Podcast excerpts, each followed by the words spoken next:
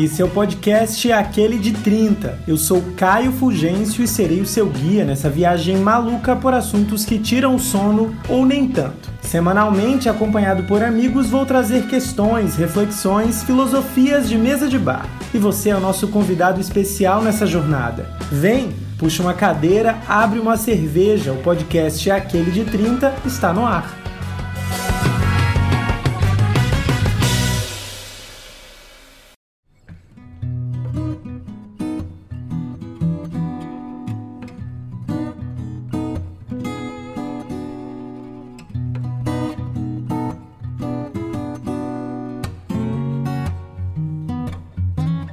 Eu não sei se é o fato de estarmos vivendo o segundo ano de uma pandemia.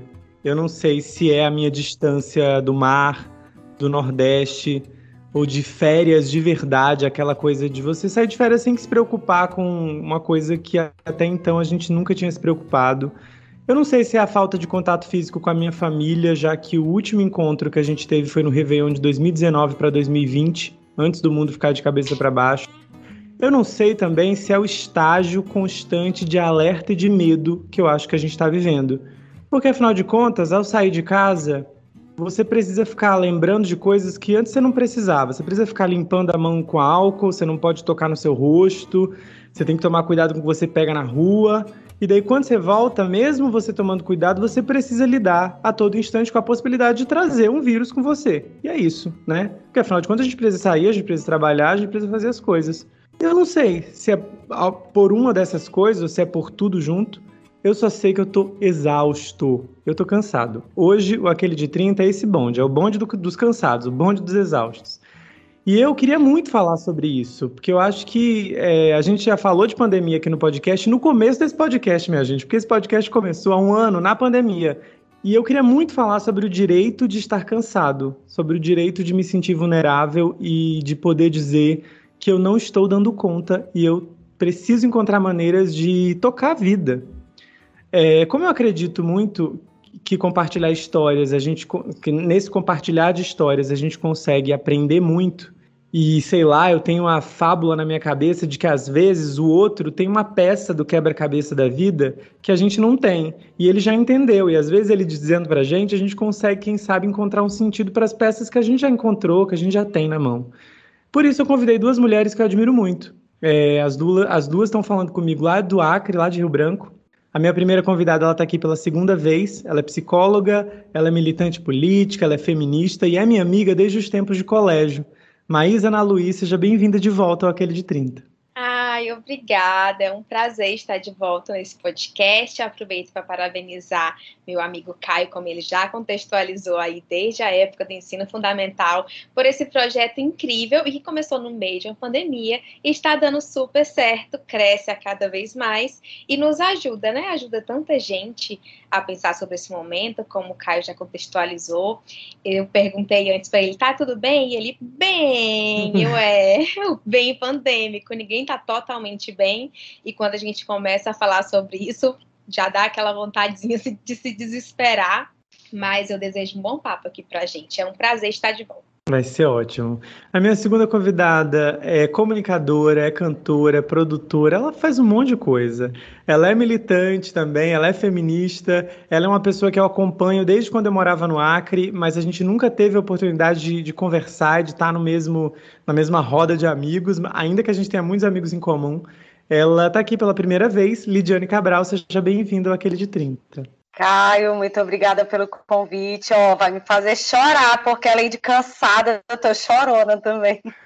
Eu também. Ah, é um prazer estar aqui com vocês, Ana Luí também, que acompanha há muito tempo, né? Muito feliz de ver essa nova geração de mulheres incríveis é, e que se mantém firme, porque não tá fácil para ninguém. Essa frase já deve virar clichê aí e, e frase de camiseta, né? De ter shirt, não tá fácil para ninguém. Mas é bom poder falar dos nossos cansaços, eu acho que isso também é revolução, isso também é revolucionário, é, num tempo que, que pede que a gente se mantenha firme, né? Então, por aqui, vamos conversar. Vamos, vamos lá. Como sempre, é, eu aqui é coisas da minha cabeça e a gente vai ver onde essa conversa vai dar.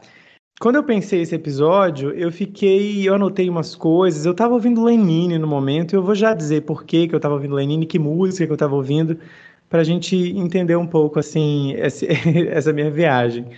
É, mas antes, assim, da gente de eu perguntar umas coisas de como vocês lidam com determinadas coisas, eu queria saber como é que vocês estão, como é que está a vida, como é que vocês estão é, nesse segundo ano de incerteza, de incerteza por causa de uma pandemia e de tragédia por causa de um governo terrível que a gente está vivendo, é, porque eu, eu sinto essa, essa, esse episódio, eu tô, gente, vai ser viajado, tá? Eu não vou nem tentar formular frases bonitas aqui. Eu tava é, há uns dias, faz o quê? Umas duas semanas. Eu lembro que eu tava aqui no meu modo automático, de acordar 8 da manhã, acordar 7 da manhã, entrar no trabalho às 8, ficar lá até às 17 horas, voltar para casa, me arrumar rápido, chegar na academia às 18 horas, sair da academia às, às 19, voltar para casa, sei lá, às vezes ler, às vezes ver uma série, às vezes fazer alguma coisa aqui no computador. E eu estava aqui no meu modo automático de sempre, de todos os anos, e estava tudo bem, tudo bem. E teve um dia que eu saí para ir para academia e eu não sei o que aconteceu, minha energia baixou, eu não consegui falar nada, não consegui e as pessoas, eu que sou uma pessoa muito da comédia e de rir, de fazer palhaçada, nesse dia eu estava na minha. E é engraçado porque quando a gente sai desse, dessa normalidade e que as pessoas começam a perceber e a gente só quer sumir, porque a gente não quer muito que alguém pergunte como é que a gente tá, porque vai desabar, a gente sente que vai vir uma cachoeira, e eu não queria que uma cachoeira viesse no meio do treino da academia, porque não tem nada a ver isso eu me mantive firme, segurando meu choro, e eu lembro que eu cheguei em casa e eu não sei o que aconteceu, assim, de forma completamente. É, sei lá, não teve uma, um, motivo, um questionamento, eu desabei. Como há muito tempo eu não desabava. Nível sentar no chão do banheiro e ficar, sei lá, 30 minutos chorando copiosamente sem parar. E foi quando eu percebi que talvez eu não estava muito bem. e para a gente começar essa, essa conversa, eu queria saber como é que vocês estão. Como é que tem sido esses dias? Como é que tem sido lidar com as notícias? Como é que tem sido lidar com as incertezas de um vírus que, de uma cepa que aparece, de uma coisa que, que a gente acha que está que tá minimamente controlado e de repente tem descontrole de novo? Como é que está a vida de vocês? Eu vou começar então é, falando um pouquinho como está por aqui aquele misto de, de sentimentos de que uma hora a gente acha que controlou o emocional e outra hora como o Caio sentiu, você meio que desaba, a energia baixa, você começa a sentir uns medos e umas culpas diferentes das que você sentia antes. É, como o Caio já antecipou também, não existe um, um bom momento para a gente ser pego por uma pandemia, para aparecer um vírus horrível é, que mata muita gente. E também não existiria nunca na nossa história um momento bom para a gente ter um presidente como Bolsonaro. Então, calhou de ter essas duas tragédias coexistindo. Então, é pacífico que ninguém está totalmente bem. Acho que a gente teve que se, se preparar para buscar meios diferentes de tentar amenizar esse sofrimento, esse misto de sentimentos que a gente está vivendo, que agora é sentindo às vezes. Eu falo que às a gente está feliz às vezes, a felicidade é às vezes, a tristeza é às vezes, a culpa é às vezes, a dor é às vezes, e a gente não consegue escolher um sentimento só para expressar esse para definir esse momento, né? É mais um ano que a gente continua sem essa essa esperança certa de que as coisas vão passar logo. Vez ou outra oscila ali entre ficar tudo um pouquinho melhor e depois a sensação de que está tudo piorando. A saudade de muita gente que a gente ainda não, não pôde encontrar, alguns a gente já tem visto, mas como o Caio mora longe da família, eu também moro longe dos meus pais, dos meus irmãos, então tenho visto muito pouco eles, é, e isso vai deixando a gente mais frágil. E como a Lid falou, é revolucionário a gente falar também sobre isso, a gente admitir é, que as emoções são legítimas, que tá tudo bem, a gente não está bem e admitir que não está bem, para que o outro olhe e diga: "Ah, tudo, então tá, né? Não sou só eu que estou sofrendo, que estou passando por isso". Ah, claro, não existe hierarquia na dor. Ninguém sofre, não é que eu vou dizer que uma dor do outro é maior que a minha ou vice-versa. Mas conversar sobre isso é, também humaniza os outros e a gente próprio, né? E aí eu vou deixar, então, vocês conversarem também um pouquinho. Então, ouvindo a Ana Luí é bom demais, assim, porque eu também faço as reflexões justamente porque essa coisa da gente também pensar muito no outro, né? É, e pensar muito no mundo, e se olhar menos, né? Essa coisa da pandemia, por incrível que pareça, né, o contraditório é que a gente, pelo menos eu, é, eu vejo do meu ponto de vista, eu que sou militante, que trabalho com mulheres, trabalho causas, a gente se cobra mais. É, aparece que a dor é, é, é maior, sabe? Porque a gente tem mania de achar que a gente tem que carregar o peso do mundo, que a gente tem que ser a guerreira. Eu até falei sobre isso hoje no meu Instagram. E o quanto de gente que, que foi assim, caraca, é isso mesmo, eu também tô assim porque você parece que o tempo todo você se cobra, você se culpa, porque existe uma sociedade, e a gente vem falar sobre o patriarcado, sobre o machismo, que nos cobra é, demais. Então, assim, e quando você tem, você se torna uma referência em alguma coisa, seja lá em que você milite ou não, tem um peso. E nessa pandemia, eu me senti muito mais sobrecarregada, porque eu via pessoas ao meu redor caindo, eu vivi um drama pessoal, eu perdi o meu tio para o suicídio, uma pessoa que era meu pai de criação, em meio a uma pandemia e segurando todo mundo, e chegou uma hora que chegou em mim. E diga, é, eu vou, não vou aguentar segurar. E, e, você viver isso e saber que você é referência para outras pessoas e você não se sentir no direito de cair, de chorar, de dizer eu não estou aguentando, eu preciso parar, e o cérebro da gente, é, que é uma máquina poderosa, eu deito, gente, até hoje eu não consigo dormir direito. A minha mente trabalha demais e a gente começa a adoecer. E você não se sente no direito nem de adoecer, de cair, de dizer, galera, ó, eu vou precisar dar um tempo. E é, é muito complicado, porque aí você pensa o que a gente estava conversando, Caio. Ao mesmo tempo você diz, preciso dar um tempo, aí você pensa, porra, mas eu vou dar esse tempo e aí o mundo não vai parar. Será que eu vou conseguir pegar o bonde andando? Entendeu? Então, assim, tá tudo muito doido. E fora o mundo lá fora, tem um mundo aqui dentro que eu, particularmente, não estou conseguindo dar conta. E eu acho que, como eu, uma galera tá assim. E eu não sei qual é o caminho. Eu acho que um deles é conversar sobre isso. E eu te agradeço pelo convite, Caio porque senão a gente desaba realmente. Então, é, é um desabafo aqui para dizer que, galera, vamos dizer que é, é, até uma campanha, vamos dizer que não estamos bem e vamos falar sobre isso. Começamos muito bem. Aquele, já enchi meu olho de lágrima aqui já. É, a minha ideia era essa mesmo, é a gente mergulhar nessa nossa, nessa nossa vulnerabilidade. Esses dias eu, faz o quê? Um mês mais ou menos, que eu decidi fazer uma segunda graduação. Eu fiz vestibular há uns, sei lá, há um tempo.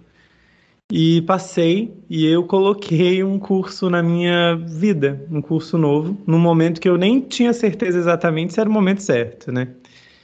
Então tá aí, eu estou na minha vida aí tendo, tentando equilibrar todos os pratos com um milhão de conteúdos para estudar, correndo contra o tempo sempre, e esses dias eu fiquei noiado pensando, vamos lá, que vai ser psicológico aqui, ainda bem que a Ana Lu está aqui. Eu fiquei noiado se eu estava enfiando atividades na minha rotina para eu não conseguir sofrer, sabe?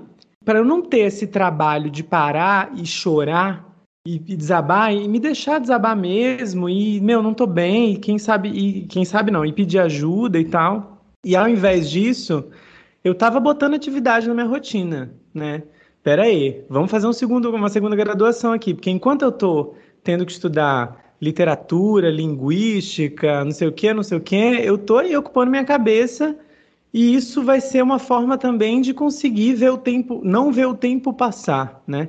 E não ter tempo. Não ter tempo para ver nada, né?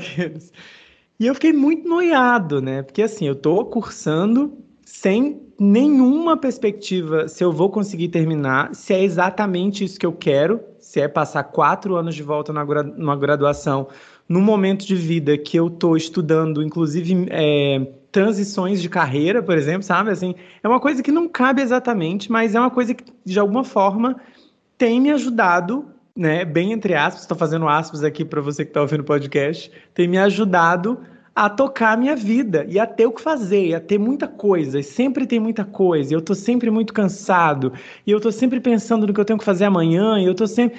Onde que isso vai parar, sabe? E eu queria, eu queria saber, assim, é, se essa vida que a gente tem tido ultimamente, muito também pelas tecnologias, pelas vidas perfeitas que a gente vê, pela felicidade instagramável que a gente vê todo dia, se a gente não, não corre um risco, se isso não existe já por é, de, de enfiar essas grandes demandas na nossa vida, sabe? Será que as demandas elas não se tornaram essa produtividade? Será que não se tornou uma espécie de vício nos nossos dias, sabe? Um ópio para a gente não ver exatamente coisas que a gente deveria ver? Não sei, fiquei noiando. Eu queria saber muito a opinião de vocês sobre isso, se vocês identificam isso na vida de vocês, se o parar é uma coisa que faz parte do dia a dia, sabe? A Lidiane já falou que não, né? Mas é, como é que é que vocês veem isso, né? Esse lance do fazer e, e, e, essa, e essa demanda sempre latente de ser produtivo. Sim, e corresponder às então. expectativas então. de uma sociedade, como a Lidiane falou antes, nos cobra muito isso, né? É, juntando fazendo que pegando um pouquinho do que a Lid falou e do que o Caio falou, é, as vidas perfeitas que nos mostram e também nos impõem ocupam a nossa tela e todas as nossas, as nossas telas o tempo inteiro, né? Nessa quarentena a gente ficou mais recluso ainda, vendo só o que as pessoas querem e podem e acham que devem mostrar nas redes sociais. Esse é um ponto. O outro ponto é essa questão do tempo. O tempo parece que não funciona mais da forma como funcionava antes, que a gente acordava no horário da nossa rotina, ia trabalhar, tinha um espaço para almoçar com um amigo ou com o colega do trabalho, saía procurar fazer uma atividade física, voltava para casa, lia alguma coisa e começava sua rotina para dormir eu, de minha parte, imagino que vocês também não, já não tenho mais esse sistema, já não funciona mais assim, porque os nossos horários passaram por mudanças, as informações estão nos sufocando de uma maneira diferente. Então, a gente está tentando o tempo inteiro preencher esses espaços antes vazios, eu também estou fazendo aspas, porque nenhum espaço é vazio na nossa mente, mas que você poderia desligar um pouquinho e de repente perceber o seu corpo, perceber o que você está sentindo, pensar sobre as relações das pessoas próximas. E aí agora a gente está tentando muito mais aceleradamente ocupar e preencher esses espaços para não, não, é, não ter o tempo é, de sofrer mais do que você já está sofrendo. E o que a Lid falou é muito interessante sobre essa questão da, da dificuldade em aceitar que você também sucumbe, que você também precisa de um tempo para sofrer e que às vezes mesmo que você não encontre esse tempo, o tempo vai te encontrar, né? E ele vai ser muito mais impositivo. Mas existe também a possibilidade de a gente estar sublimando esses momentos difíceis, preenchendo o nosso dia com coisas agradáveis ou pelo menos que nos desafiem a ter experiências diferentes e eu espero que esteja sendo assim com a nova graduação do Caio, hum. porque é legítimo também você encontrar formas de ocupar é, seu dia, seus pensamentos, seus sentimentos, para tentar se proteger de alguma coisa que vai te incomodar. Claro, a gente não deixa de pensar sobre a gente. Se não pensa conscientemente, a gente pensa em algum lugar ali do inconsciente que vai se movimentando até que a gente não consiga mais, não consiga mais barrar na superfície, para então parar, olhar com carinho, se abraçar, admitir que você também é humano, que você também tem seus sentimentos, você também tem os seus momentos para pedir ajuda ou pelo menos dizer, me dá só um tempinho que agora eu vou precisar cuidar de mim, porque eu não estou conseguindo cuidar de nós dois. Perfeita a colocação da Ana Luí, tô aprendendo muito com essa tua fala, Ana. Porque, assim, essa questão das atividades extras, eu também comecei uma atividade, comecei uma, uma nova faculdade, bem nesse período pandêmico, para também não sofrer o luto. Eu acho que a gente está vivendo vários lutos, é, o Brasil está vivendo, né? Como não falar disso, das, das, incertezas, né, que a gente tem vivido. Eu acho que isso também nos cobra muito é, a mente da gente, o corpo, as pessoas, os movimentos, a TV ver tudo que a gente está tá tendo acesso mais rápido. E eu não sei o que vocês acham, assim, mas parece que existe uma, uma espécie de formatação e moldagem de um novo ser humano, de uma nova forma de pensar e agir, e que a gente precisa ter muito cuidado, porque aí vem os gratiluz, nada contra quem é só vibe positiva, mas essa positividade tóxica, essa coisa de estar tá bem o tempo todo, Sabe, Caio, ter que fazer uma atividade extra para não pensar. Eu teve momentos que eu pensei que porra é essa que eu tô fazendo? Eu não queria estar tá fazendo isso. Mas eu tô fazendo e agora não, peraí, para. Não, pera, eu quero fazer. Não, para, não quero. Sabe? E, e assim, isso tudo, né? Tá pensando demais, eu acho, eu não sei se todo mundo tá assim, mas eu penso demais que a minha cabeça dói, sabe? De tanto que eu penso. E, e além disso, desse, desses pensamentos acelerados, vem a questão de pensar o outro, sabe? Tem hora que eu, eu tô assim no meu trabalho, e fulana tá olhando estranho para mim, será que eu falei alguma coisa? Será que o que eu tô sentindo já as pessoas já estão percebendo que eu não tô legal, peraí, sabe?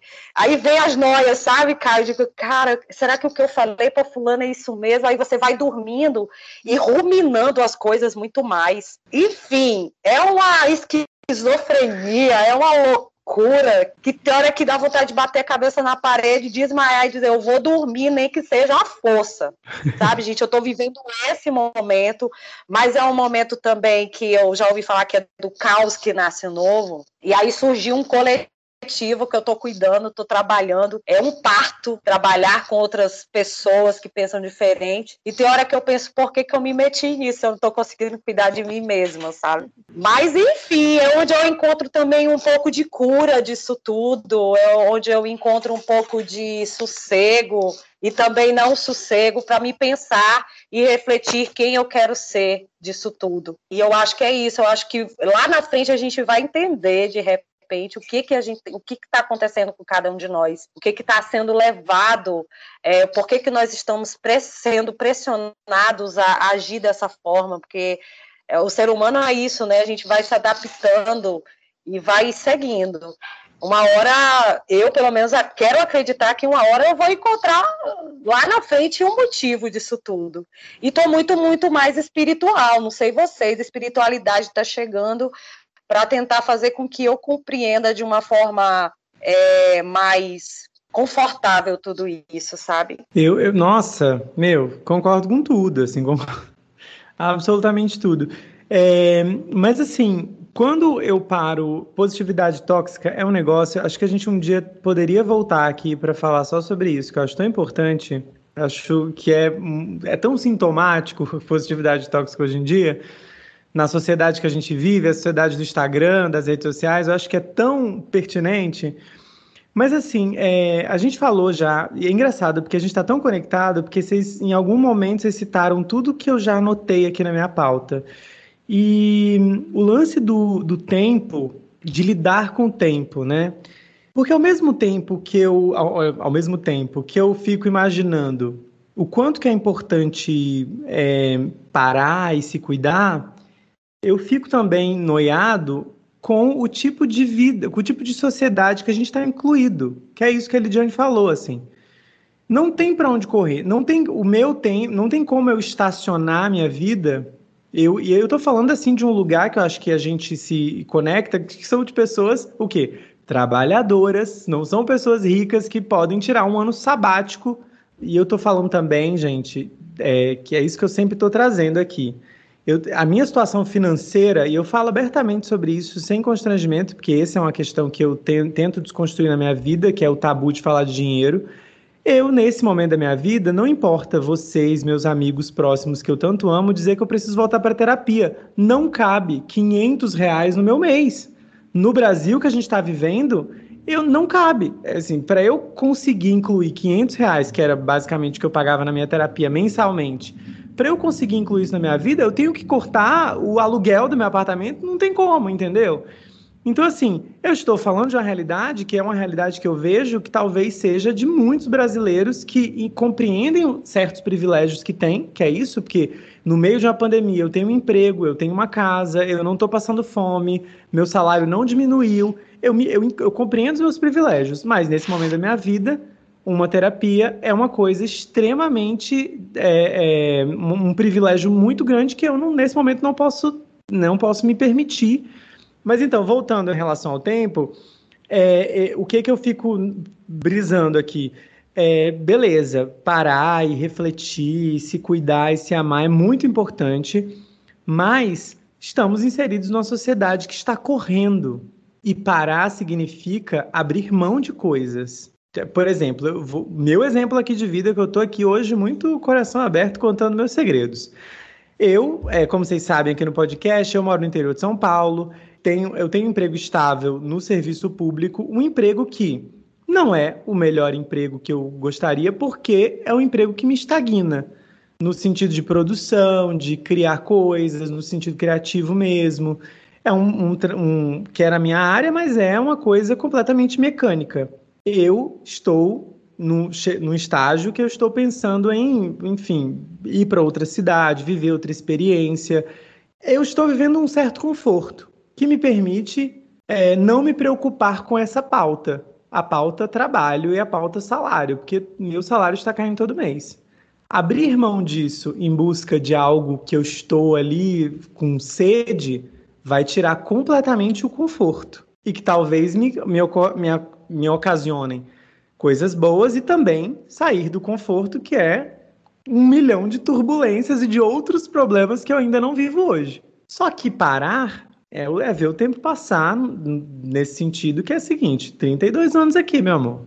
Daqui a pouco, com 40, com 37, eu não vou conseguir recomeçar de carreira para ganhar dois mil reais, entendeu? Porque não vai ter como uma pessoa, eu não vou conseguir mais. Enfim, deu para entender minha paranoia? Então, assim, eu queria, eu queria esse lance, eu queria assim, como que vocês veem, existe possibilidade de respeitar esse tempo que a gente precisa sem a gente se acomodar sem perder é, a vontade de mudar, eu não, eu não sei, eu não sei, eu não consegui chegar lá ainda. Eu queria te abraçar. e eu queria muito um abraço. Porque sim, eu entendo totalmente esse dilema que você está vivendo. É, claro, em pontos diferentes, acho que todo, todos nós, a Lid entende com certeza também sobre isso de você olhar para a vida e dizer, eu não estou onde eu queria estar, tá, ao mesmo tempo, eu não deveria sentir vontade de reclamar de onde eu tô, porque tem gente que não conseguiu nem chegar lá, e aí já vem a culpa. E depois a desesperança, e depois a cobrança para dizer, mas me disseram que tudo que eu, que eu quisesse era só eu lutar que eu ia conseguir. Por que, que eu não tô lutando? É minha culpa, então eu não consegui. E aí vem aquele problema que a gente já falou, e outras pessoas falaram nesse podcast aqui, da crise da galera que tem 30 anos que foi 30 e, 30 e poucos, que foi ensinado que você podia qualquer coisa, devia, se devia ao seu esforço, e quando a gente cresce, a gente percebe que não é assim. E eu acho que precisa ter um, um tanto de coragem para você olhar no espelho e dizer: eu estou me esforçando, tanto quanto eu posso, tanto quanto em meio ao caos eu tenho conseguido. E mesmo assim, algumas coisas não chegam, porque não existe a sociedade ideal para a realização dos nossos sonhos. A Lidia já falou: tem o patriarcado, tem o machismo, tem a desigualdade social, tem o Bolsonaro. Gente, a carestia que a gente está vivendo no Brasil é surreal. Então, assim, tudo aumentou demais. Eu entendo o Caio quando ele diz não está cabendo no meu orçamento uma terapia, porque seria um privilégio muito grande, porque a comida está mais cara, o aluguel está mais caro, a conta de energia está mais cara, a conta de água está ficando mais caro. Então tá tudo muito pesado e você fica ao ouvir os conselhos dos amigos, ei, mas é necessário. Aí tem uns que dizem assim, eu já ouvi tanto isso. Será que você não está negando ou fugindo da terapia? Caramba! Eu estou dizendo que hoje custaria 500 reais no Brasil de Bolsonaro. Eu teria que abrir mão de coisas fundamentais. A terapia é fundamental? É fundamental mas eu tô, eu tô sendo sincera quanto a isso, né? Então, Caio, entendo muito. Eu não tô sentindo igual, mas eu sinto parecida. Eu consigo fazer uma, uma prospecção daqui de onde eu tô, de como você e a nossa geração têm se sentido. Porque você quer lutar para sair de onde você está, ao mesmo tempo você sabe que é se jogar no precipício, e aí o que vem depois, esse é o momento de se jogar no precipício, é, mas eu queria só te acolher. E te acolhendo, me acolhendo, me acolher também para dizer que que foda, que foda isso que nos fizeram acreditar e que foda o que estão nos entregando agora. É, que é isso. Gente, cadê, né? O que vocês me prometeram, né? Eu queria fazer um link rapidinho sobre essa questão da carestia é, com o que Elide trouxe, Caio é, repetiu aqui sobre a positividade tóxica. E eu queria incluir a palavra motivação tóxica também nesse tópico, porque tem uma galera tentando desmotivar a força que você. Eu nunca me senti tão desmotivada vendo alguém tentando me motivar no Instagram a ter uma renda extra, aprender uma coisa nova, investir, é, cuidar do seu futuro enquanto você está pagando as contas do mês, pensar nisso lá. Então, gente, de verdade, tem muito de serviço também na internet, né? Eu acho, gente, e assim, falando por mim, ouvindo vocês falarem, assim, da galera dos 30, eu já tô nos 41. Diz pra e gente aí, como assim, que é, Lid, os 40. Cara, eu fiz tudo errado até os 30, tudo mesmo, assim, só não fiz errado lutar pelas coisas que eu acredito, isso me custou amigos, isso me custou 20 anos de uma militância, de um lugar que eu não me sentia acolhida, e depois disso eu resolvi sair de partido, fui para um outro lugar, saí da gestão pública, fui empreender, a palavra mais famosa da pandemia, é, abri meu próprio negócio, é, vivi o luto da pandemia com pessoas queridas morrendo, é, do Covid, de depressão, se morrendo porque se silenciando, se permitindo viver violências para dizer que está tudo bem.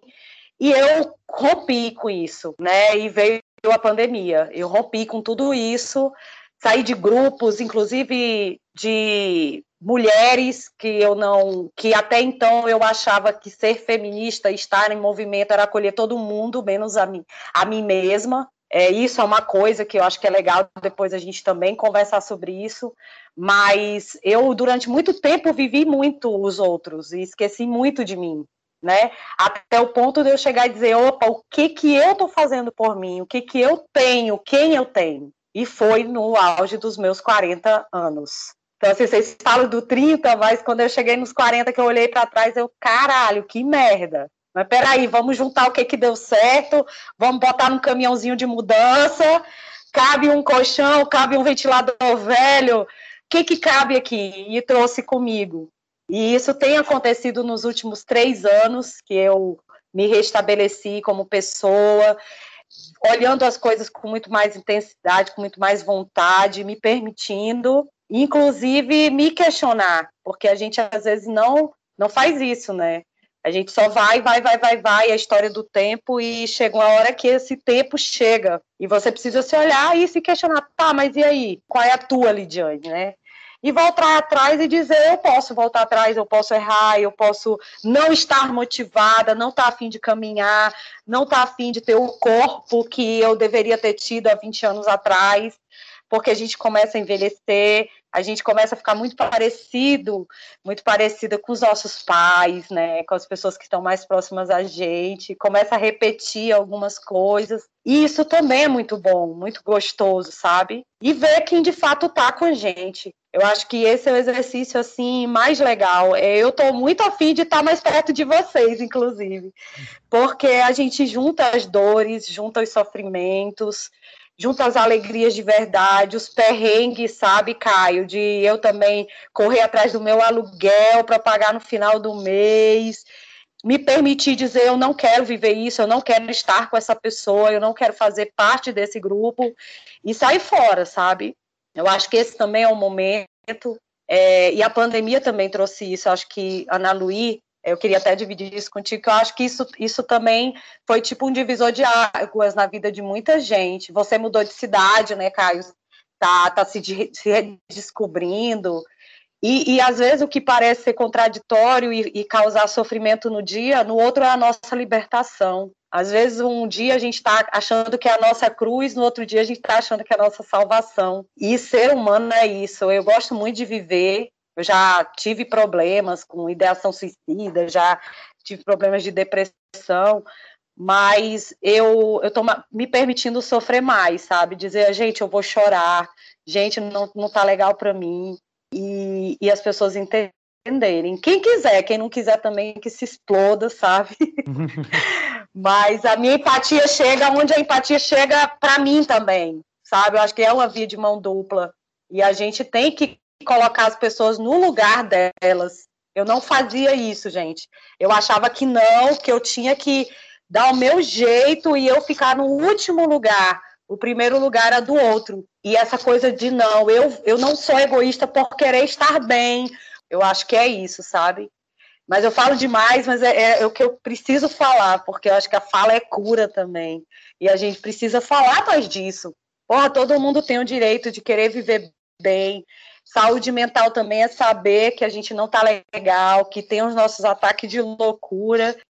Eu quero discordar da fala eu falo demais, porque eu acho que você fala o suficiente, porque a gente está sempre aprendendo a te ouvir, e que fala potente, uhum. essa quando tu diz que o que é nosso sofrimento hoje, amanhã pode ser a nossa libertação, porque eu acho que isso também é sobre entender os nossos limites, como você exemplificou várias vezes. Parece que a gente foi ensinada, e aqui eu faço um recorte para as mulheres, para como a sociedade cria as mulheres, de que o nosso limite é ajustável à necessidade do outro, e a gente vai esticando o nosso limite, e parece que ele é um balãozinho, e sempre que alguém precisa, você estica um pouquinho mais para acolher aquela pessoa, e depois acolher aquela vontade daquela pessoa que mudou, que está exigindo mais de ti, e uma hora ou você pega e traz esse limite de volta para o um lugar saudável, ou a gente adoece mesmo porque explode. E eu acho que todos nós passamos por esse momento, por essa experiência de explodir mesmo. Porque nem sempre você consegue se recolher antes de adoecer, né?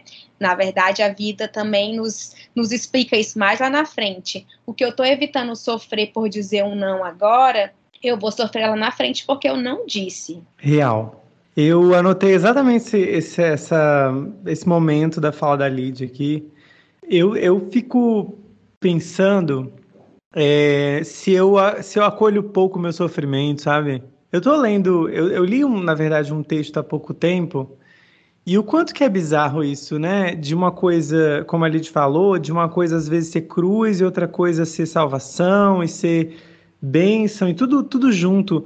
Eu acho que aos 30, é, na beira dos 32 ali, estou muito próximo, eu estou começando a entender que a vida é mais complexa do que eu imaginava. Eu acho que tem, um, um, tem esse lugar, sabe? Da complexidade da vida. E são coisas, eu, eu vejo isso minha, no meu dia a dia. Eu, por exemplo, vivo no Instagram, né? O Instagram é uma coisa que eu trabalho, é uma coisa que eu quero muito entender, é uma coisa que, que eu quero muito, porque eu acho que a sociedade está caminhando para redes sociais, eu quero muito entender isso, porque eu acho que um dia eu posso conseguir trabalhar com isso e, e isso vai virar uma grana e tal já peguei frila nessa área e todo dia eu tento estudar muito sobre isso, então eu passo muito tempo lá.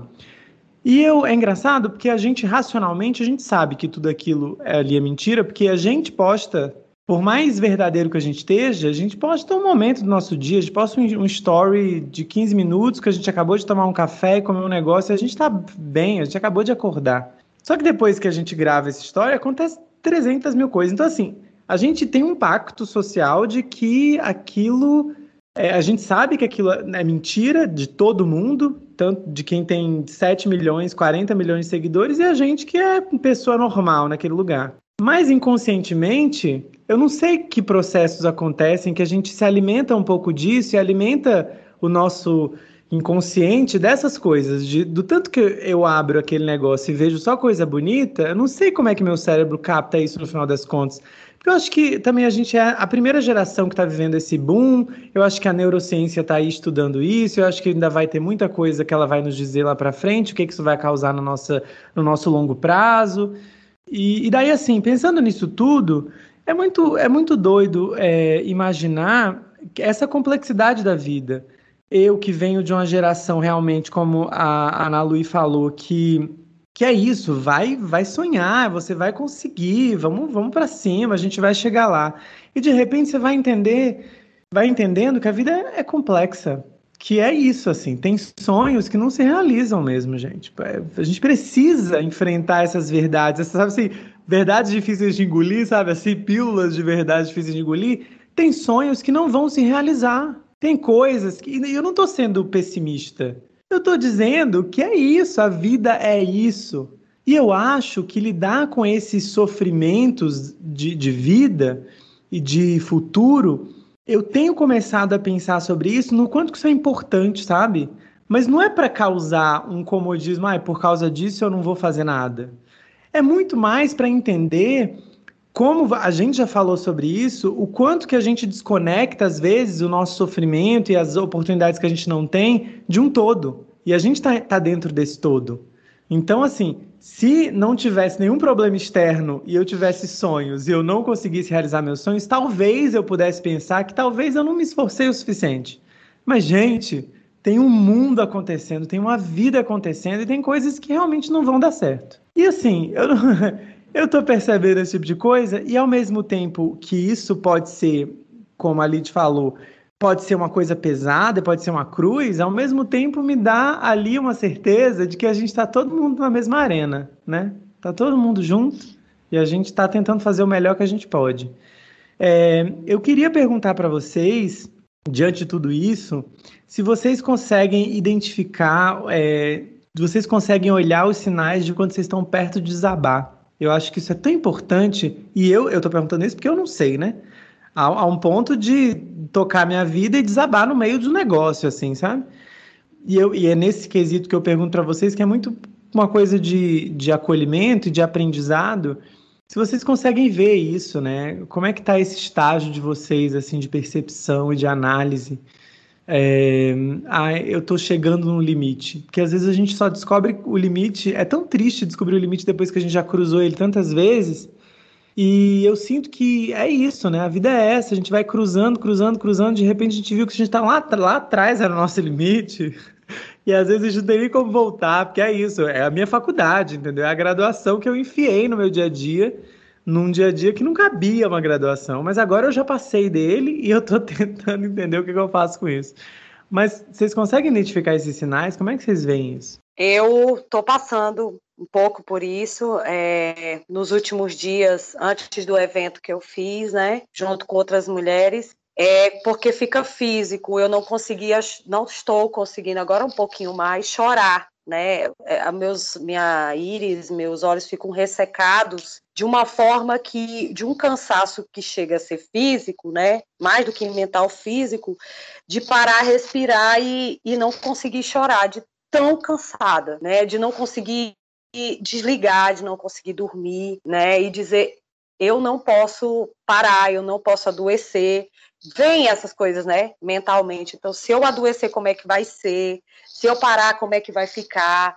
E você não se permitir, porque você não, eu sou foda, eu vou até o final, mesmo sabendo que lá na frente você pode não, não conseguir. Mas essa coisa de, sabe, física. Então, eu sei quando eu estou no meu limite, porque eu não consigo mais, é, fica físico né? O cansaço além de mental, eu não consigo ter nenhuma expressão nem para chorar. Então aí eu sei que o, o bicho está pegando. E eu quero saber da psicóloga. A psicóloga, assim como vocês, também não consegue prever o momento que vai desabar. Eu tenho feito um limite, eu tenho feito um exercício diferente. O de tentar descobrir por que, que aqueles sintomas estão vindo, de onde eles saíram os meus problemas vêm assim, forma de ansiedade. Aí eu fico com insônia, ou eu fico com uma leve taquicardia que não tem explicação física, não foi café, não foi Coca-Cola, não foi energético, não foi tequila. Então eu começo a, por que, que eu tô sentindo isso? O que que eu pensei? O que que eu vi? Eu vou refazendo as cenas do meu dia, eu tento lembrar dos meus sonhos, dos meus medos, das culpas que eu tenho, das expectativas do futuro que eu acho que não estou conseguindo atender ou nem avançar naquilo. E como eu começo a pensar sobre tudo isso, tem uma hora que eu consigo suspeitar de onde vem. E aí eu vou fazendo aquele exercício de falar comigo no espelho, então falar comigo em voz alta durante o, o trajeto que eu faço no carro. Ué, mas você tá ansiosa porque você viu essa perspectiva da vida dessa pessoa e sentiu isso em relação à sua, isso faz sentido? Isso não faz sentido? De onde é que vem isso? Será que é porque você tem medo de lá na frente estar assim ou assado? Enfim, é, compartilhando com vocês que eu faço esse exercício é, e que também desabam, obviamente, psicólogos desabam real e profundamente. Ai, gente, ó, eu, eu prometi no Instagram que os nossos episódios eles seriam menores, porque como eu estava falando com a, com a Ana Luí antes da gente começar, é, muito também, e analisando também os meus sintomas, Eu, que sou uma pessoa apaixonada por podcast, eu tenho tido muita dificuldade de ver podcasts com uma hora e meia, com coisas longas. Então, eu me comprometi com, a minha, com os meus ouvintes que a gente ia tentar fazer episódios menores. Ainda que essa conversa precise de tanta coisa que eu deixei aqui que talvez não dê tempo de abrir meu coração. Mas eu, eu falei do Lenine porque tem uma música do Lenine que se chama Envergo, mas não quebro que eu lembro que eu ouvi essa música pela primeira vez num show do Lenine, na Concha Acústica, em Rio Branco. E eu foi a música que mexeu comigo e virou uma música meio do meu grupo de amigos, assim, próximo. E eu queria ler um trecho, assim, para a gente chegar numa última pergunta, ou enfim, no último questionamento, para a gente passar para os quadros e, e tal. Que a música diz assim: é, se por acaso pareço e agora já não padeço de um mau pedaço da vida, saiba que a minha alegria, como é normal, todavia com a dor é dividida. Em tempos de tempestades, diversas adversidades, eu me equilibro e requebro. É que eu sou tal qual a vara, bamba de bambu taquara, eu envergo, mas não quebro. Tudo acaba, se inicia, temporal e calmaria, noite e dia vai e vem. Eu envergo, mas não quebro. E eu me interesso muito quando eu vejo. Eu me interesso muito, por exemplo, quando eu lembro e eu tenho, eu tenho um negócio que eu não posso falar da minha avó, que eu tenho vontade de chorar, eu vou tentar falar sem chorar. Eu me lembro muito da minha avó. Eu não sei o que aconteceu, assim, quando a minha avó eu morreu, eu ainda era, estava ali no, na pré-adolescência, minha avó materna. É, como a família nordestina do sertão a gente, nossa família é muito pequena porque as pessoas foram morrendo, né? Os mais velhos foram morrendo. Então eu não tive num período de vida que eu pudesse conversar com a minha avó para saber como é que era a vida dela. Ela viveu a vida toda no sertão, ela criava as próprias galinhas, ela cozinhava no fogão de lenha, numa terra extremamente seca. É, as árvores eram galhos e era essa a vida da minha avó. E a minha avó criou dez filhos e a minha avó viveu o tanto que Deus permitiu que ela vivesse. É, depois de uma trombose, ela ficou, minha avó tão ativa, ela ficou sem andar, ficou sem enxergar, mas eu lembro de, na minha infância, de viajar de férias para o interior e, e, chegar muito perto dela em silêncio como uma criança, assim, sabe? Pra, e ela sabia que eu estava perto e eu imaginava e eu ficava brincando com a minha mãe, mas ela tá vendo, mas óbvio que não, ela estava ouvindo os outros sentidos. E eu, e eu me interesso muito pela vida de pessoas que, que têm vidas que não são grandiosas, deixa eu, sabe, assim, que não são pessoas que viraram CEO de uma grande empresa, mas são pessoas que na sua pequenez e na sua vida ordinária conseguiram fazer coisas incríveis e são importantes. E hoje, quando eu olho para os meus sonhos, eu não sei o que acontece, o que, que aconteceu comigo. E toda vez que eu penso nos meus sonhos, eu penso na minha avó. Eu penso nos sonhos que talvez ela não teve, eu penso na ancestralidade, eu penso na história da minha família. E eu me interesso muito por gente que enverga, mas não quebra. E eu fico nessa tentando descobrir de que forma que é melhor envergar e não quebrar e saber que no dia seguinte a gente consegue. E é, eu queria saber de vocês isso, assim, eu queria como que que vocês acham, como que a gente pode aqui pensar de que forma que a gente mantém nesse mundo tão conectado e tão maluco essa verdade que a vida é esses ciclos todos, que uma coisa termina, outra coisa começa, e a dor ela é dividida com a alegria, e não vai ter alegria sem, plena 100%, um lugar de alegria plena.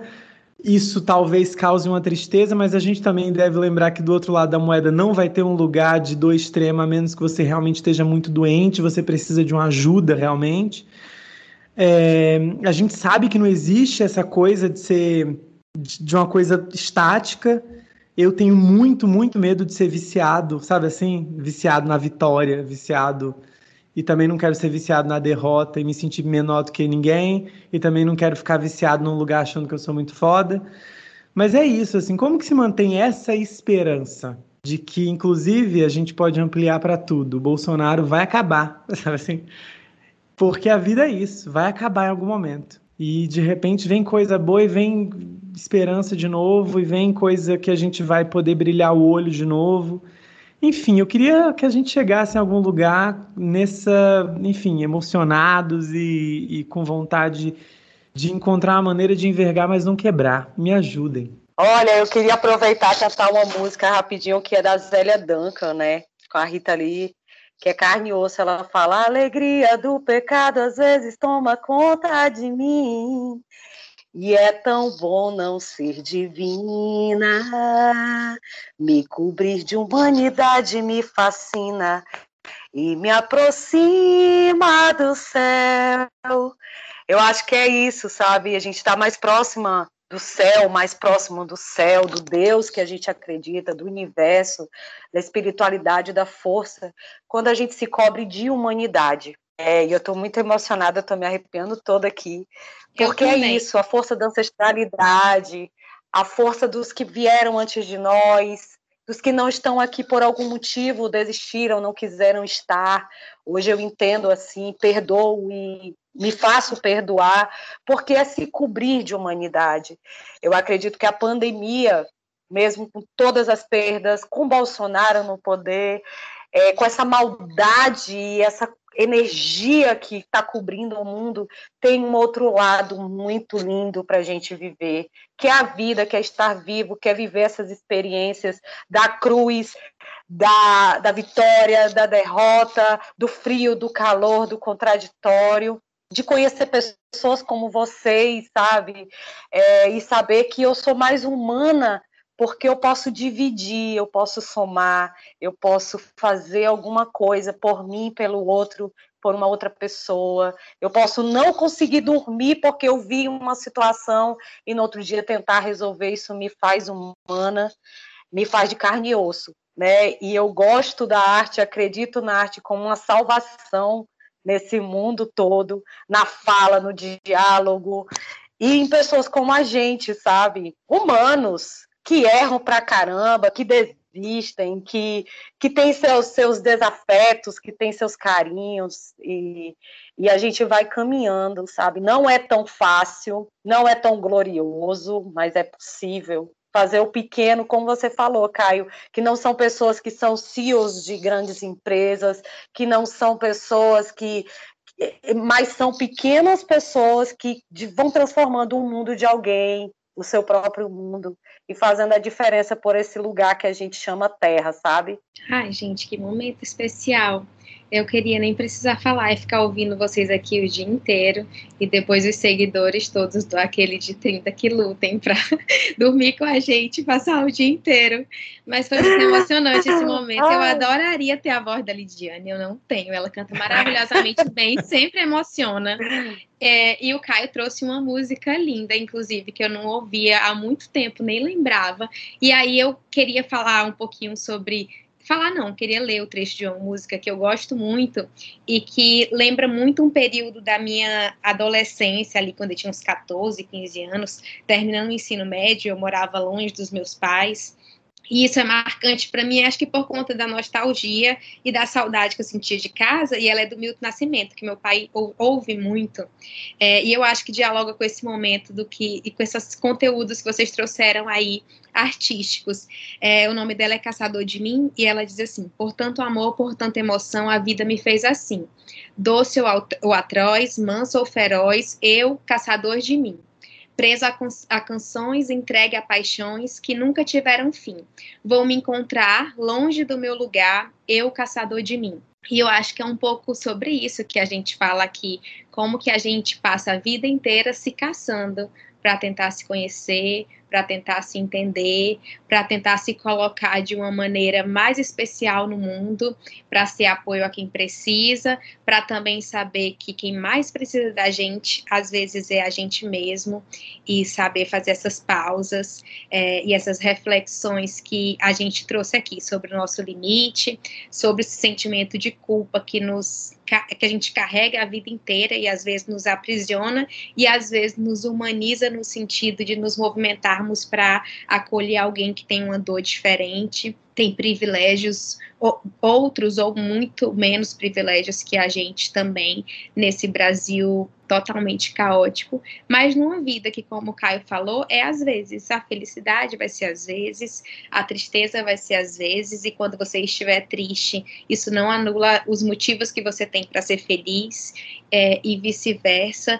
Eu acho que o Bolsonaro já está acabando, eu acredito muito nisso. Ele já está passando, e eu acho que só de a gente viver um momento e um contexto diferente, a esperança nos reencontra. Não que nós estejamos sem, é porque às vezes é difícil mesmo acreditar que isso vai passar quando a gente olha para todos os lados e vê tanta gente sendo ferida e tanta gente padecendo por conta da maldade, né? Acho que a, a gente entende que ser humano é, não significa que você vai acertar sempre. Os erros eles vão vir e às vezes os erros são apenas diferentes do que as pessoas esperam da gente. Mas a maldade, a perversidade que existe no Bolsonaro e naqueles que constroem esse governo e que estão de alguma forma o alimentando, essa eu tenho certeza que ela não nos acomete, ela não chega pra gente, ela não está presente no nosso coração. É, e só de conversar com vocês aqui, eu me sinto mais sã. Qualquer amor é um pouquinho de saúde, né? E é isso que eu recebo de vocês aqui. Eu não tenho mais nada para acrescentar. Eu acho que é se cobrir de humanidade, né? É se cobrir de humanidade. Notei aqui essa frase, vou ver essa música aqui antes de dormir. vamos para os quadros, vamos para os quadros, vamos lá.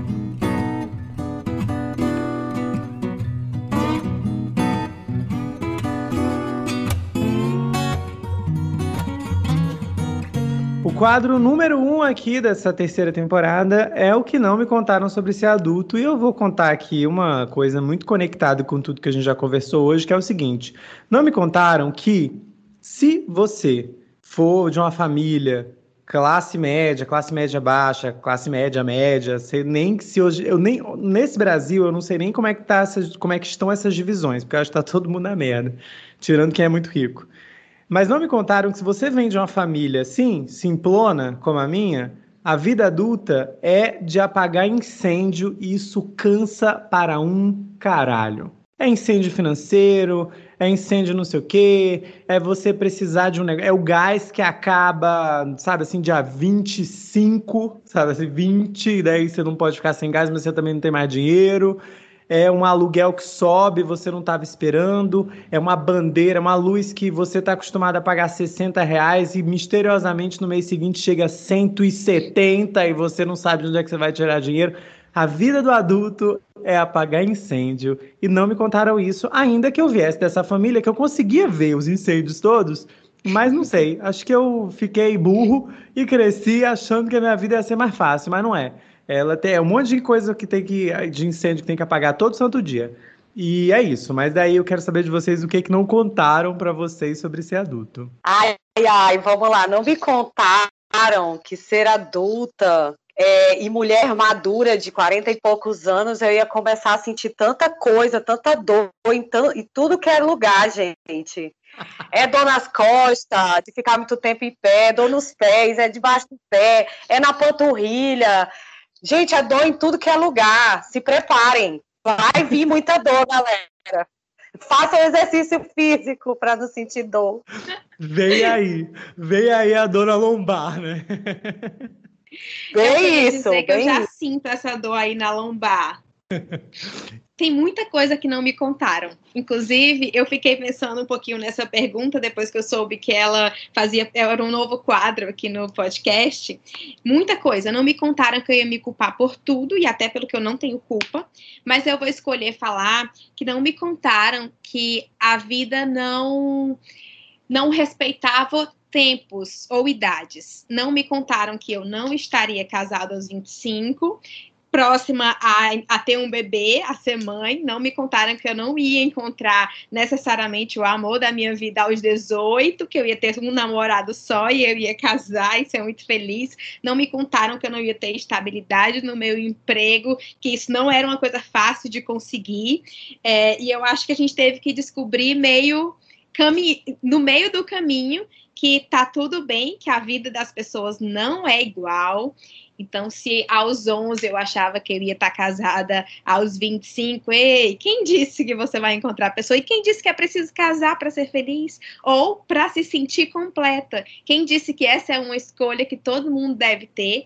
Quem disse que a maternidade é para todas as mulheres? Quem disse que ela tem mesmo que chegar antes dos 30? Ou das, das maneiras que você achava que eram comum a todas?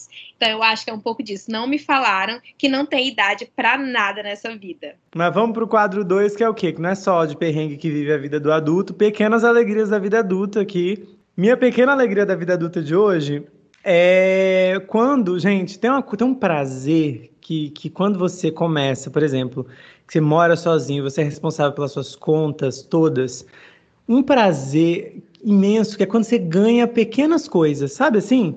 Pequenos presentinhos de casa. Gente, por, por que, que isso é tão prazeroso? Estou contando para você que talvez esteja chegando nesse momento. Porque não foi você que gastou dinheiro com eles. Gente, isso é incrível. Sabe? Uma amiga outro dia me deu um jogo de, de taça de vinho. Gente, sabe assim, quando eu vi, obviamente tem o afeto de um amigo te dar um presente, mas assim, é tão lindo. Eu olho, eu tomo vinho nas minhas taças e eu fico olhando assim, eu falei, gente, eu não precisei pagar por elas. Então, eu acho que a gente deveria normalizar os pequenos presentes. Então, assim, sabe? É um, um, um jogo de guardanapo, não é coisa cara. Porque, assim, quando você é adulto, você não precisa gastar com essas coisas, é tão lindo. É, quando a gente é criança, sei lá, teve o amigo oculto da família, você ganhou uma meia, você odeia, né? Você não quer uma meia. Hoje em dia, se me dão uma meia, é a meia mais linda que eu já vi na minha vida, porque eu não gastei dinheiro com essa meia. Então, então assim, é, é, é, minha pequena alegria da vida adulta são os pequenos presentinhos que às vezes a gente está passando num lugar, a gente lembra de um amigo, a gente compra. É um negocinho pequeno, é uma bobagem. Porque como se eu não gastei dinheiro com isso, eu adorei. É isso. Qual que é a pequena alegria da vida de adulto de vocês? Cara, meu pequeno grande prazer é pagar minha conta de luz eu chegar num calor absurdo que faz no Acre, chegar do meu trabalho, tomar meu banho, ligar meu ar-condicionado, meu irmão. O pobre, a alegria do pobre no Acreano é essa, meu irmão. Tem um ar-condicionado tinindo com, com o ardente do Acre. Não tem alegria melhor, não, meu povo. É bom demais. Isso faz todo sentido para mim também. Eu, vou, eu, eu tenho duas, eu vou ter que falar duas que eu não vou conseguir escolher. Mas tem uma que tem me feito muito feliz, que é testar uma receita e ela dá certo. Sabe quando você quer comer uma coisa que você precisa fazer para você, você vai lá, se arrisca em algo novo. E eu não sou uma mulher que tem muitos dotes culinários, mas evolui muito na, na pandemia, inclusive nesse período de quarentena, que eu tive que testar novas coisas. E quando você faz e fica boa, você olha e diz: caramba, eu fiz isso porque eu amo comer. Então, quando eu acerto uma comida maravilhosa, eu fico muito feliz. E a segunda é ter condições de guardar uma graninha para comprar vinho e naqueles dias muito felizes ou muito tristes, você tomar uma garrafa sozinha pensando na vida. Eu amo. Esse é o meu grupo.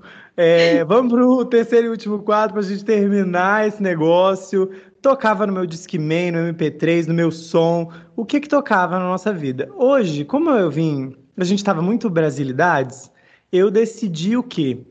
É uma das coisas que eu mais gosto, uma das bandas que eu mais gosto. Vamos de Kid de Abelha. Não tocava exatamente no Discman, não era uma coisa que eu ouvia, mas é o quê? Crescer. Quem cresceu ali nos anos 2000, anos eh, final de, nove, de que foi adolescente nos anos 2000, Kid de Abelha bombava. E eu escolhi a música Lágrimas e Chuva, que é um clássico, naquele acústico ali, aquele de 2002, aquele que a gente ama botar assim no, na faxina. É, eu, eu, eu, sou apaixonado por aquele álbum, então eu vou colocar essa música na nossa playlist da terceira temporada daquele de 30. E aí, vocês, o que, que vocês indicam de música? O que, que tocava no Discman, no MP3, no Walkman, no, no som da casa de vocês, no disco de vinil? Como é que era? Eu sou muito musical, minha família, meu pai é nordestino, baiano. Eu gostava muito de New Kids on the Block, Step by Step, eu era apaixonada, eu chorava, porque eu dizia que eu nunca ia sair do Acre para conhecer New Kids on the Block, já sofria naquela época. É, amava de paixão, tinha o disco de vinil deles, não saía da, do meu do meu Walkman, né, na época. É, e aí, agora também gosto da Madonna, Isla Bonita, até hoje, e recentemente revisitando revisitando as coisas que eu via quando a minha filha era bebê, quando eu tomo umas birita, eu vou, gente, ouvir Cocoricó, Fazendinha Cocoricó. Tá na hora do Cocoricó. Aí meu marido fala que eu tô ficando doido. É isso que eu ouço. Maravilha. Essa playlist vai ficar tudo, gente. Absolutamente entregando tudo que a gente precisa para ter aquela nostalgia gostosa. Eu escolhi Pitch. Por quê? Porque nessa época dos anos 2000, 2002, 2003, isso estava bombando na minha geração. E eu vou escolher Admirável Chip Novo, porque eu acho que dialoga com o que a gente falou aqui e dialoga com o que a gente está redescobrindo da vida, né? Sobre pane no sistema, alguém me desconfigurou. Amo. Gente, olha, cara, eu tô muito feliz por esse episódio, eu tô muito realizado, eu vou dormir muito, muito em paz, assim. É, quero muito agradecer e aproveitar e pedir para vocês divulguem os arrobas, divulguem, divulguem as coisas que vocês fazem. Vamos lá, vamos, vamos fazer essa comunidade acontecer. Bem, eu tenho o meu pessoal, arroba Lidiane com dois N's, Lidiane Cabral com dois L's, o meu pessoal, e do projeto lindo que eu estou encampando com outras manas de pequenos negócios, que é o arroba Elas Fazem Acontecer Acre, que é um coletivo de mulheres de pequenos negócios. Lá a gente vende de tudo, do alfinete ao foguete, e sejam muito bem-vindos quem quiser fazer parte desse coletivo. Muito obrigada pela oportunidade, Caio. Foi uma delícia ter você por aqui, que a gente possa se conectar mais. Ana Nui, vamos conversar mais, mulher, que tu pelo menos tá aqui no que eu posso abraçar e recebo o meu abraço virtual, Caio, que a gente possa se encontrar aí nos perrengues e nas vitórias da vida. Tamo junto. Eu tô Maísa Naluí, então você me encontra no Instagram e no Twitter com esse arroba Maísa Naluí, sendo que Naluí tem o Y no final, mas não tem muitas, vocês vão encontrar a minha carinha lá. Eu queria aproveitar para dizer que, Lidiane, tu inspira muitas mulheres e muitas pessoas, de verdade, tá em contato contigo, sentir a tua energia, te ouvir falar falar, te ouvir cantar, traz muita emoção pra gente. Tu é incrível, viu? A tua força e a tua potência nos alcançam. Mesmo que você não perceba sempre, mas você tá chegando aqui pra gente e dialogando de uma maneira que a gente não consegue nem explicar, mas é forte, é bonita e faz a nossa vida melhor. Eu amo muito o Caio, eu admiro muito. Eu acho ele lindo sabe aquela pessoa que é linda, ele é lindo. Você olha para ele, você só enxerga beleza na pessoa física e no que sai dela. E eu admiro muito, fico aqui vibrando com cada conquista. Lembro quando nós estávamos na sétima série e tem muito tempo. Então eu sou só orgulho de você, dizer que tudo que tu conquista é incrível aos meus olhos e me parece que está sempre só começando. Muito ah, obrigada gente... por esse momento. Eu, eu não sei nem o que dizer, tá? Eu quero muito agradecer vocês. Eu não sei o que acontece, eu gosto de acreditar que tem coisas que vêm. E quando eu pensei nessa conversa, veio vocês duas na minha cabeça e eu imaginei que a gente ia conseguir fazer um bom encontro, que a gente ia conseguir conversar. É isso, assim como eu falei no começo, eu admiro vocês duas, eu acho vocês incríveis. Eu acho que, ó, você que tá ouvindo, vai lá, vai lá, que sempre tem uma coisa boa ali no perfil delas, tá? Eu vou terminar esse episódio assim, tá, gente? É reflexivo aqui, eu tô pensando ainda em muita coisa. Quero dizer para você que tá me ouvindo, segue o arroba Caio Fugêncio, segue o arroba aquele de 30 pod. Se quiser mandar um e-mail, tá, tá afim. Às vezes você tá com vontade de escrever, é, é aquele de 30 arroba gmail.com, tá? Eu recebo, leio, se quiser que a gente leia no ar, a gente faz isso. E é isso, tá, gente? Obrigado. Estamos cansados, mas somos humanos e tá tudo bem, tá cansado. E amanhã a gente, é um novo dia, a gente recomeça. E é isso. Semana que vem eu volto, tá? Com mais aquele de 30, com mais alguma paranoia, com mais alguma coisa para pensar e para discutir. Beijão, tchau, tchau.